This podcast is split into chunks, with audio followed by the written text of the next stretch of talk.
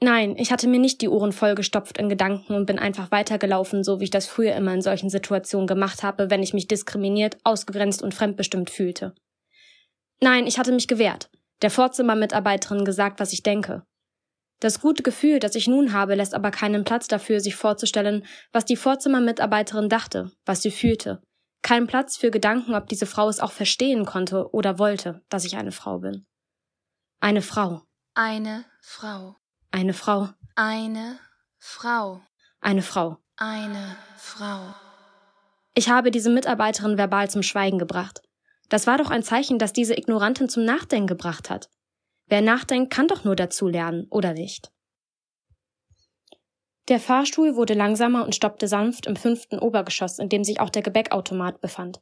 Mein Ziel. Das Zimmer 22, in dem Anne und Mirabelle lagen, war nicht weit davon auf dem gleichen Flur. Wie praktisch. Ich nahm wieder das Klacken meiner Pumps auf dem Steinfliesen des Klinikbodens wahr. Wieder der gleiche Gedanke. Wieder wünschte ich mir, ich wäre in einem Fünf-Sterne-Hotel. Im Foyer, das zur Hotelbar führt, in der ich begehrt werden wollte. Von Männern, von Frauen, von Pärchen. Ich kam an der Toilette vorbei. Es gab Gemeinschaftstoiletten. Männer- und Frauentoiletten wurden schon vor 50 Jahren abgeschafft.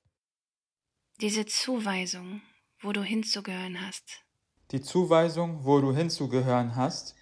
Diese Zuweisung, wo du hinzugehören hast, nur aufgrund deines Genitals. Nur aufgrund des Genitals. Nur aufgrund des Genitals. Ja, liebe Hörer und Hörerinnen, ihr denkt sicher, dass ich ein Kind bin, aber ich bin 28 Jahre alt. Genauso könnt ihr nicht wissen, ob ich eine Frau bin. Pech gehabt. Schrecklich muss das gewesen sein für solche Frauen wie mich, da sie immer auf die Männertoilette mussten, wo sie sich fühlten wie auf einem falschen Planeten, auf dem sie abgesetzt werden. Ich entschied mich in Sekunden kurz in die Toilette zu gehen. Ich wusste, dass große Wandspiegel vor den Waschbecken waren. Ich öffnete die Tür, ein großer Plastikgriff, wie sie bei Hoteltüren auch oft sind. Yvonne bekam die Fantasie, sich in ein teures Hotel hineinzuwünschen, in denen die Hobbynutten, die an der Bar saßen, billiger waren als ein Zimmer für eine Nacht, nicht mehr aus ihrem Kopf. Jetzt sah sie sich im Spiegel. Sie stellte ihre Handtasche auf ein Schränkchen neben der Tür. Sie wollte sehen, wie der Doktor sie gerade sah. Ja, ihr gefiel ihr Gesicht. Es gibt viele Frauen, die hässlicher sind wie sie. Ja, natürlich, wie Marilyn oder Madonna sieht sie nicht aus. Hm, welche Frau denn schon? Doch, Sie wirkt erotisch. Zwar unauffällig, ja schon, aber sie hat ein Fickgesicht, an dem du dich festküssen willst, deinen Schwanz zwischen die Lippen stecken, es vollspritzen bis in die hochgesteckten Haare. Ja, sie war begehrenswert. Eine Hausfrauenbitsch, würden Halbstarke vielleicht sagen. Milfs waren eine Kategorie. Vielleicht sollte sie sich noch eine Sekretärinnenbrille zulegen mit zu großen Brillengläsern, um etwas das dumm laszive zu betonen, das mögen Männerschwänze. Ja, Yvonne liebte Schwänze, wenn sie steif waren und spritzten, immer der Beweis für sie, dass sie als Frau funktionierte. So, wie sie das in sich auch spürte. Wie es in ihr schrie, heraus wollte. Frau sein. Frauen leckte sie auch gerne, aber dann wollte sie unbedingt für sie eine Lesbe sein. Ihr Schwanz, den sie noch hatte, störte sie zwar nicht so sehr, wie sie bei anderen Frauen mit männlichem Genital oft hörte. Ja, sie litt schon etwas. Ja klar, wenn er weg wäre, wäre das viel, viel schöner. Aber aus dem Fenster springen wie andere in dieser Gefahr sah sie sich nicht bloß gut. Das war schon wichtig. So behielt sie einen klaren Kopf für eine weitere Strategie. Mr. Stardust, so eine Frechheit. Sie hatte das absichtlich gemacht, aber er? Hatte Dr. Barton mich nur aus Unachtsamkeit so genannt und erst später auf Yvonne korrigiert? Kann er in diesem Punkt der Anrede unachtsam sein, wenn er doch seit Jahren dieses Thema bearbeitet? Ich prüfte mein Kleidchen, ein schönes Frühlingskleidchen. Meine Haare waren süß hochgesteckt. Er hat mich fast nicht angeschaut, stand die meiste Zeit, vor allem nachdem er aufgestanden war, mit dem Rücken zu mir. Warum? Ich bereute etwas, warum ich ihn nicht mehr provoziert hatte. Ich hätte. Yvonne knüpfte die oberen weißen Plastikknöpfe ihres Kleidchens auf. Nein, zu wenig. Noch zwei. Jetzt war es vorne offen bis zu ihrem Bauchnabel. Jetzt war ihr BH komplett zu sehen. Ein roter Spitzen-BH. Sie hatte schon immer einen Busenansatz, schon als sie noch nicht realisiert hatte, warum das so war. Der Busenansatz wurde ihr geschenkt, damit sie sieht, dass sie eine Frau ist, dachte sie sich. Die Natur wollte ihr es schon früh mitteilen. Als sie 29 war, hat sie aufgehört zu verdrängen. Mit 25 wusste sie mehr über sich, hatte Angst davor, gemobbt zu werden, ausgestoßen, sich nur noch rechtfertigen zu müssen. Dann, mit 29, als sie in einem Bordell ein Wesen besuchte, das mit männlichem Genital geboren wurde, bezaubernd und wunderschön war, weil sie schon vor ihrer Pubertät Hormone bekam, wusste sie es. Sie war aus Brasilien. Ja, sie war wunderschön, das war sie. Sie konnte sich in dieser Frau im Spiegel sehen. So war sie auch. Seitdem war sie nicht mehr zu halten, kümmerte sich um ihren Körper, der sich danach sehnte, das zeigen zu dürfen, was sie innen schon immer fühlte. Sie wollte unbedingt so schöne Brüste wie die Brasilianerin. Yvonne hatte zwei Operationen machen lassen. Privat bezahlt. Keine Behörden, keine Krankenkasse mit einbezogen. Die erste vor drei Jahren auf Kap B. Dann nochmal voriges Jahr für mehr Volumen und eine länglichere Birnform. Jetzt ist es perfekt. Makellos. Wunderschöne Form. Nicht von natürlichen zu unterscheiden. Popstars machen das. Filmstars, warum nicht auch sie? Völlig normal. Heute ist sie 34 Jahre. Im Herbst ist ihre Genitaloperation. In drei Tagen hat sie den Termin für eine kleine Nasenkorrektur. Nicht viel, aber der Unterschied ist ihr wichtig. Sie mag diese Stupsnäschen. Den Kehlkopf hat sie schon vor einem Jahr machen lassen. Yvonne betrachtete ihren roten Spitzen-BH im Spiegel. Wunderschön. Zart, Ihre vollen, schweren Brüste waren ein Gegensatz zum zart, zerbrechlich wirkenden Spitzenmuster des Körbchens. Warum hat sie das vorhin nicht im Büro gemacht, als Dr. Barton sich zur Bar gewendet hatte, beim Verabschieden? Sie hätte nur laut sagen müssen, nachdem er sich mit einer Handgeste verabschiedet hatte. Mr. Barton, ich danke Ihnen. Genug Zeit, sich vorher das Kleid aufzuknüpfen, hätte sie gehabt. Dann hätte sie gewartet, bis er sich umdreht, wäre einfach nicht aufgestanden, hätte gewartet, bis er. War sie feige? Sie muss noch mutiger werden. Und dann, wenn er sich umgedreht hätte, hätte sie ihm in die Augen geschaut, während er ihren roten BH angestarrt hätte, hätte ihn angelächelt, hätte mit beiden Händen über ihren spitzen BH gestrichen, mit den Fingern an den Wölbungen gespielt, die ihre Nippel unter dem Stoff verursachten. Mr. Barton, schauen Sie nur, wie meine Nippel sich über Ihre Entscheidung freuen. Sie sind ganz steif geworden. Dann hätte sie mit beiden Händen unter je eines ihrer Körbchen gefasst, den unteren Rand des BHs ergriffen, angesetzt, ihn hochzudrücken. Der Doktor hätte nicht weggesehen. Nein. Er hätte sich nicht wieder zur Bar umdrehen können. Der Anblick meines roten BHs, meiner prall gefüllten Körbchen hätte ihn willenlos gemacht.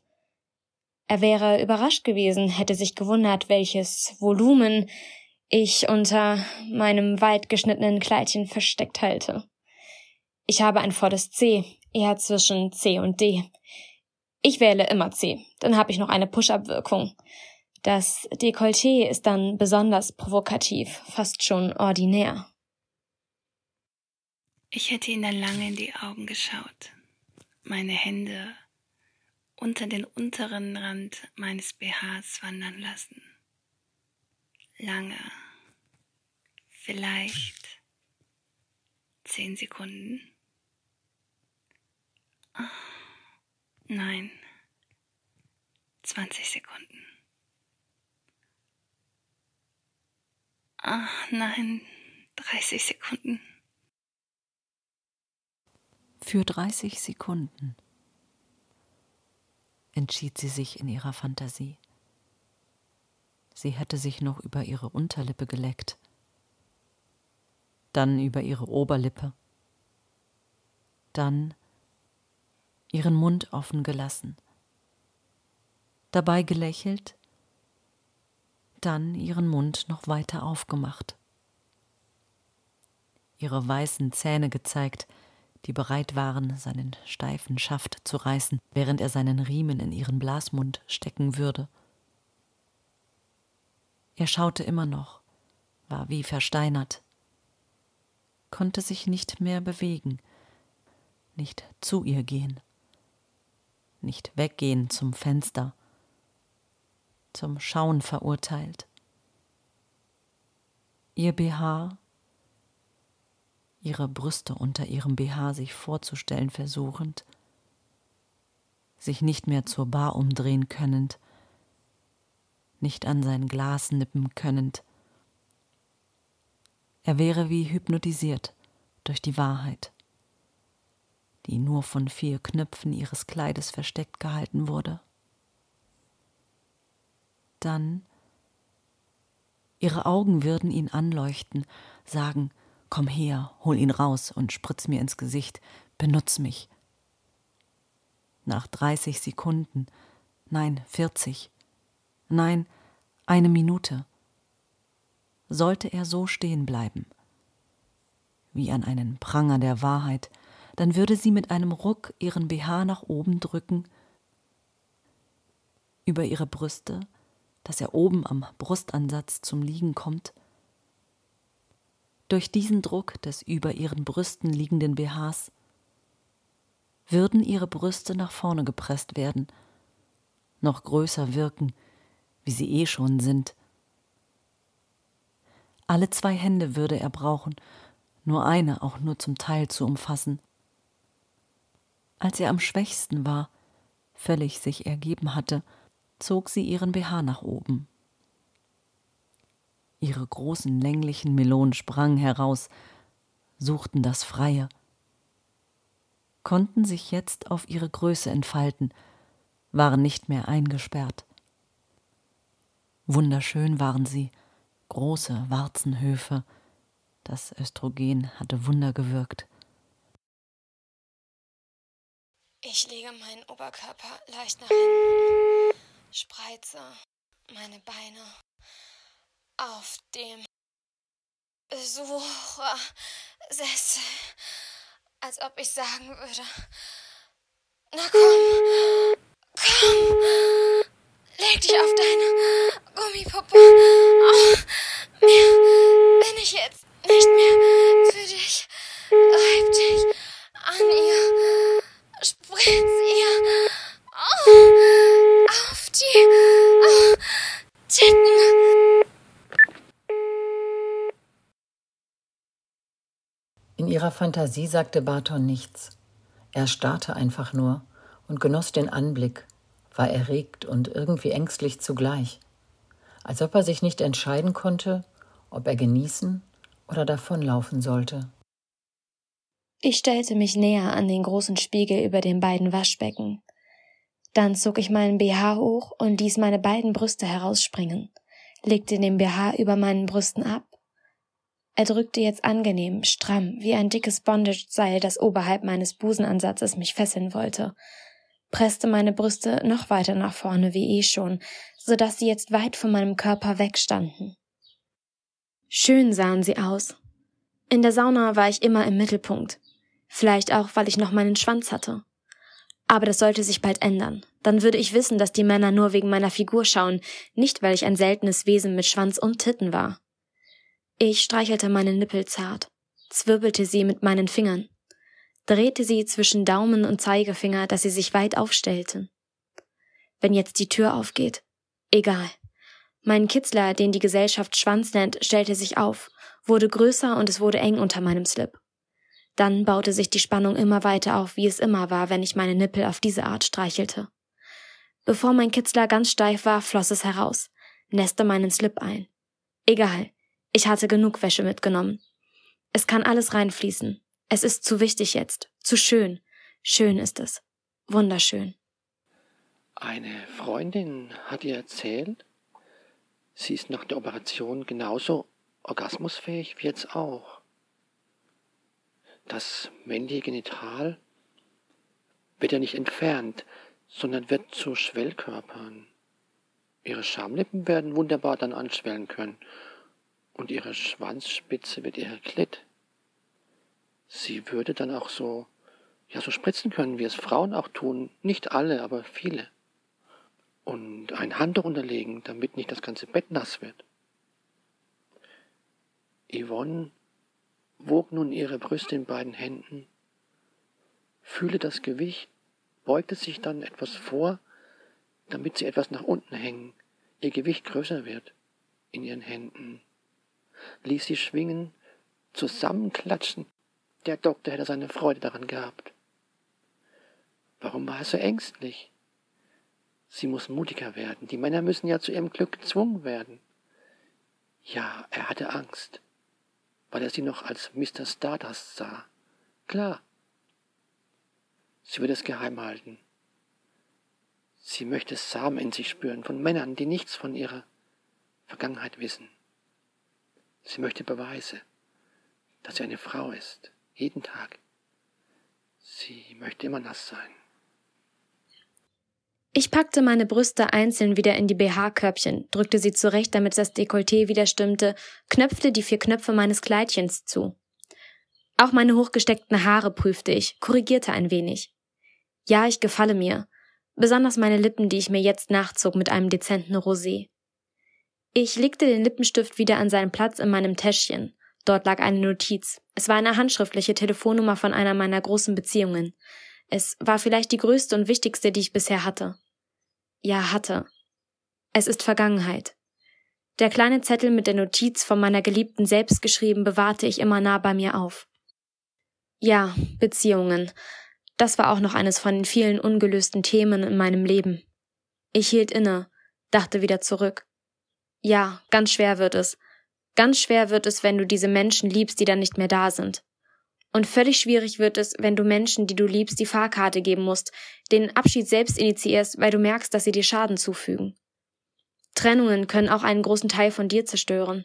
Gemeinsame Erinnerungen, die du nur mit diesen Menschen wieder aufleben lassen kannst.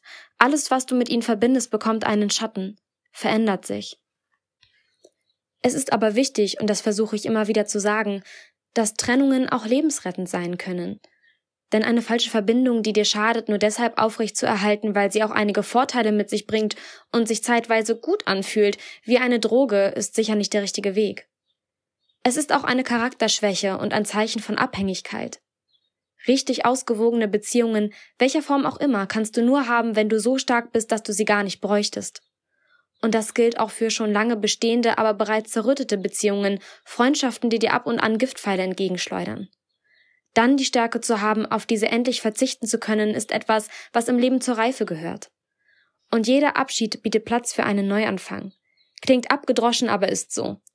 Der Tag hat nur 24 Stunden und wenn ein Mensch geht, hast du Aufmerksamkeit für einen anderen, der dir auch wieder die gleiche Beziehungsaufgabe stellt wie der vorherige. Nur schmeckt das Menü wieder etwas anders.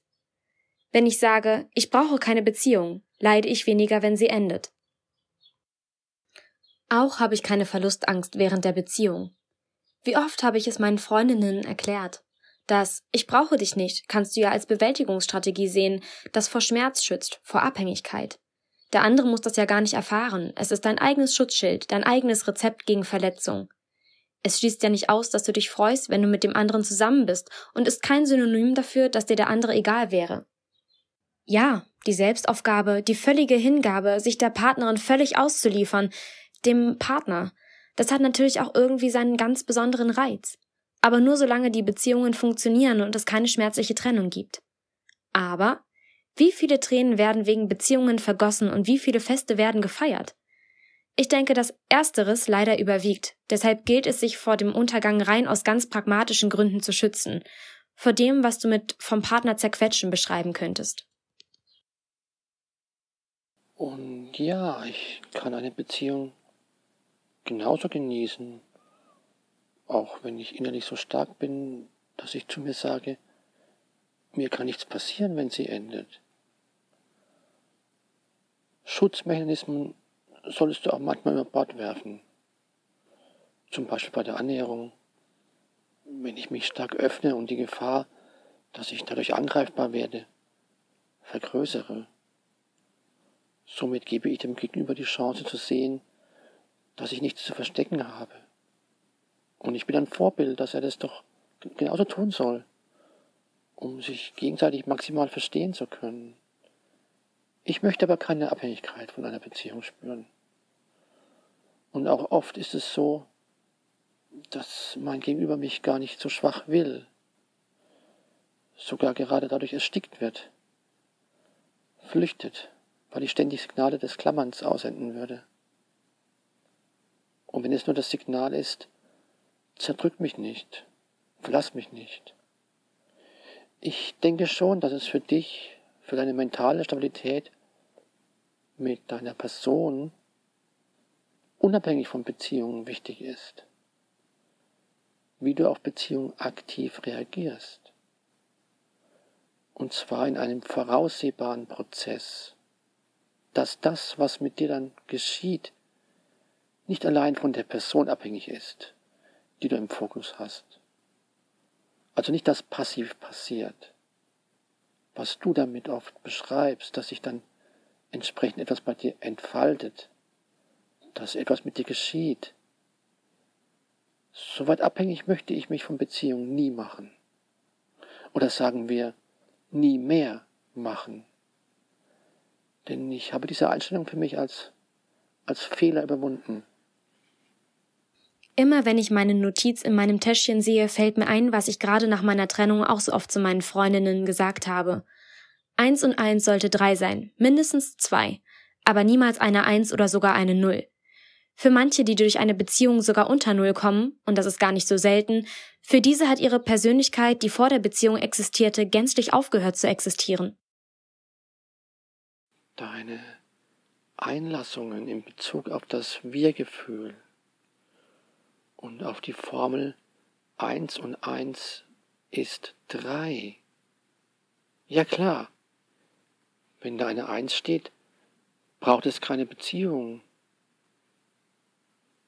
Auch eine 2 als Ergebnis wäre schon zu wenig. Da nur eine Summierung und keine Eigendynamik die aussagt, dass die Beziehung beide beflügelt und für beide eine neue Welt erschließt. Dass bei vielen Beziehungen da eine Eins, eine Null oder sogar eine Minus Eins steht, soll jetzt von mir nicht weiter erörtert werden. Bleiben wir bei der Drei und was passiert, wenn es zur Trennung kommt ob es schmerzt oder ob ich wenig Energie brauche, um mich neu auszurichten. Du fühlst dich unwert, wenn du allein bist.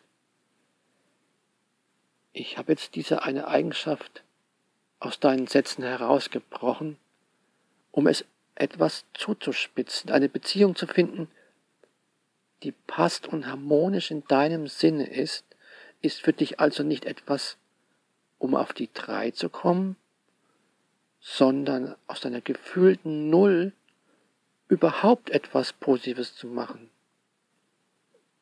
Dein Status quo ist also keine Eins, die es zu verbessern gilt, sondern ein Defizit zu kompensieren. Damit bist du nicht alleine. Ich würde behaupten, dass die Mehrzahl der Beziehungssuchenden diese Intention hat. Die Beziehung als Droge, um vor sich selbst zu fliehen. Wie soll aber das Wir, das gleiche Wir aussehen, wenn du gar nicht vorhanden bist, wenn du als Null in die Beziehung gehst? Kann da eigentlich nur etwas herauskommen, was von deinem Partner, deiner Partnerin dominiert wird? Das ist per se nichts Negatives. Viele patriarchal geprägte Frauen finden ihre Erfüllung in genau dieser Konstellation. Sie können und wollen gar nicht die gleiche Augenhöhe, brauchen die berühmte starke Schulter. Und hier lasse ich offen, welches Geschlecht diese Schulter in der Gesellschaft ausfüllt oder welches Genital dieses gegenüber hat. Ja, für mich steht fest, eine harmonische, ausgeglichene Beziehung kann nur dann entstehen, wenn du sie nicht dringend brauchst, wenn es nur einfach schöner ist, aber alleine auch schön, wenn du gefestigt bist und auch alleine klarkommst. Obgleich, und da müssen wir differenzieren, ja du dann, wenn du dein passendes Gegenstück findest, das dich dein Unwertsein vergessen lässt, ja, diese harmonische, ausgeglichene Beziehung als solche bezeichnen würdest, weil du dann von der Null auf die Eins, zwei oder drei kommst. Wir sprechen also beide dann von zwei verschiedenen Beziehungen, geben ihnen aber die gleichen Eigenschaften. Sie wären harmonisch und ausgeglichen. Der Unterschied ist aber hier, dass du zwingend beziehungssuchend sein müsstest, um glücklicher zu sein.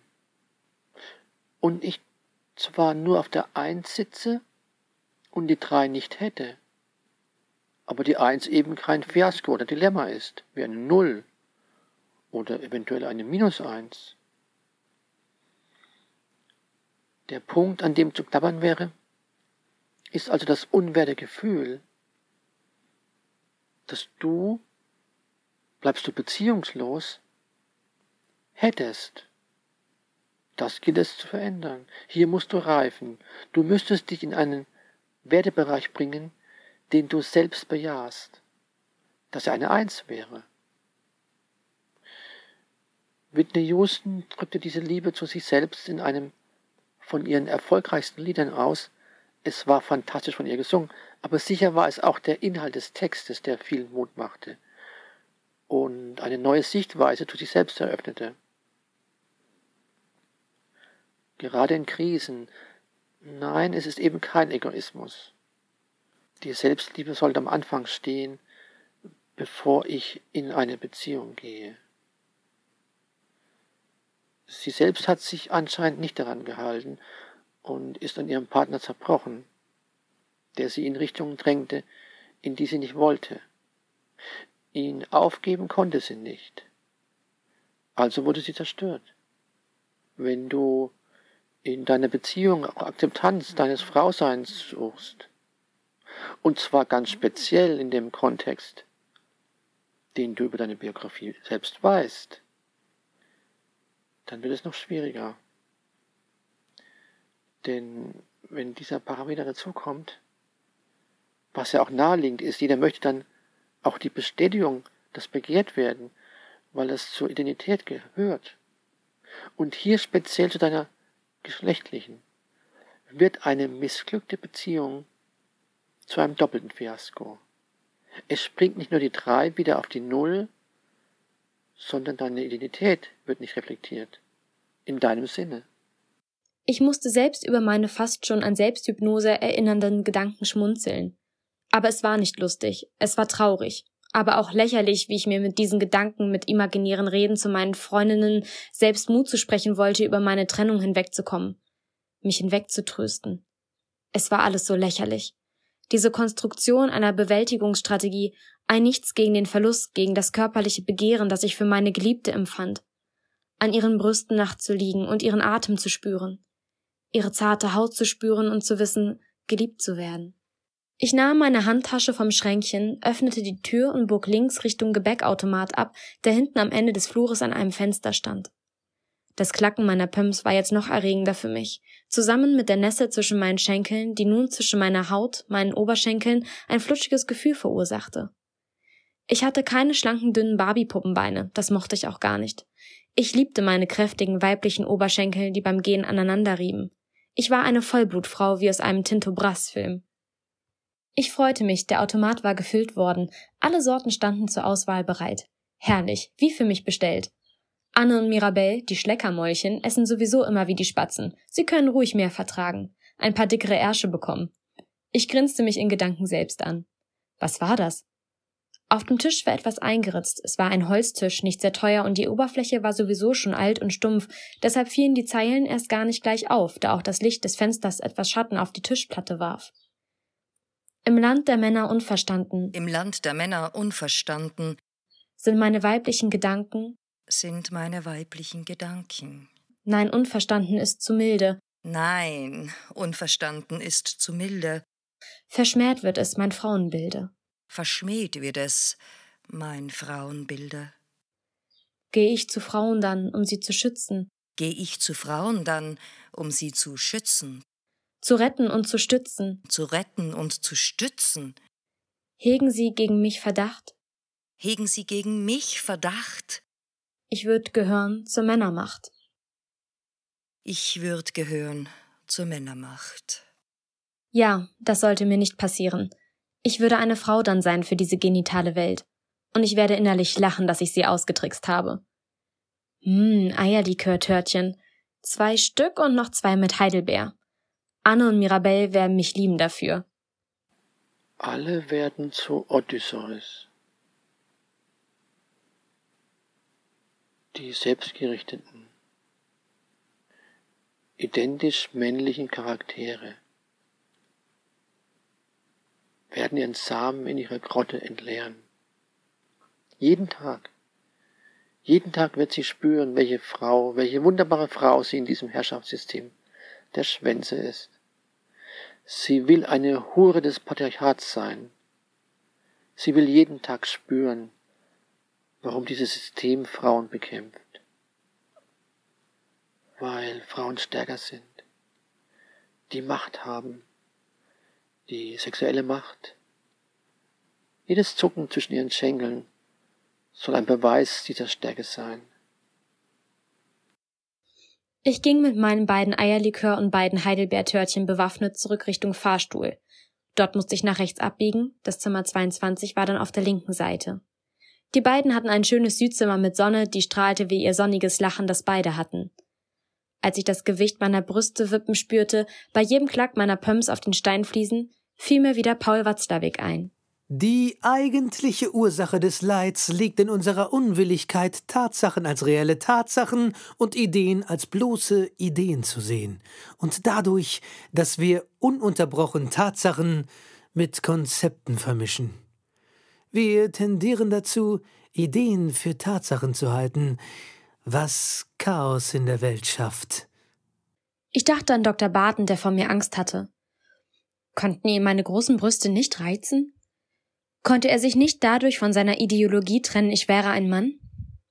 Schade, so schade, dass ich so unmutig war, oder besser feige. Meine nackten Brüste hätten vielleicht sein Leid noch stärker in ihm hervorgerufen, sein Konzept, seine Idee, ich wäre ein Mann nicht aufgeben zu können. Obwohl er sichtlich mit meinen weichen, großen Brüsten, die zum Greifen nahe waren, seinen Denkfehler hätte korrigieren können. Hätte er mich doch einfach genommen. Er musste doch gesehen haben, dass ich mich regelrecht anbot. Nein, er leidet. Dieses Leid hätte ich gern gesehen. So gern. Ja, ich will ihm noch meine Brüste zeigen. Ich will es, genau ihm, weil er so leidet. Wenn er sie in den Händen wiegen lässt, knetet, wippen lässt. Der Rerum Natura. Ob er Watzlawick und Lucrez gelesen hatte?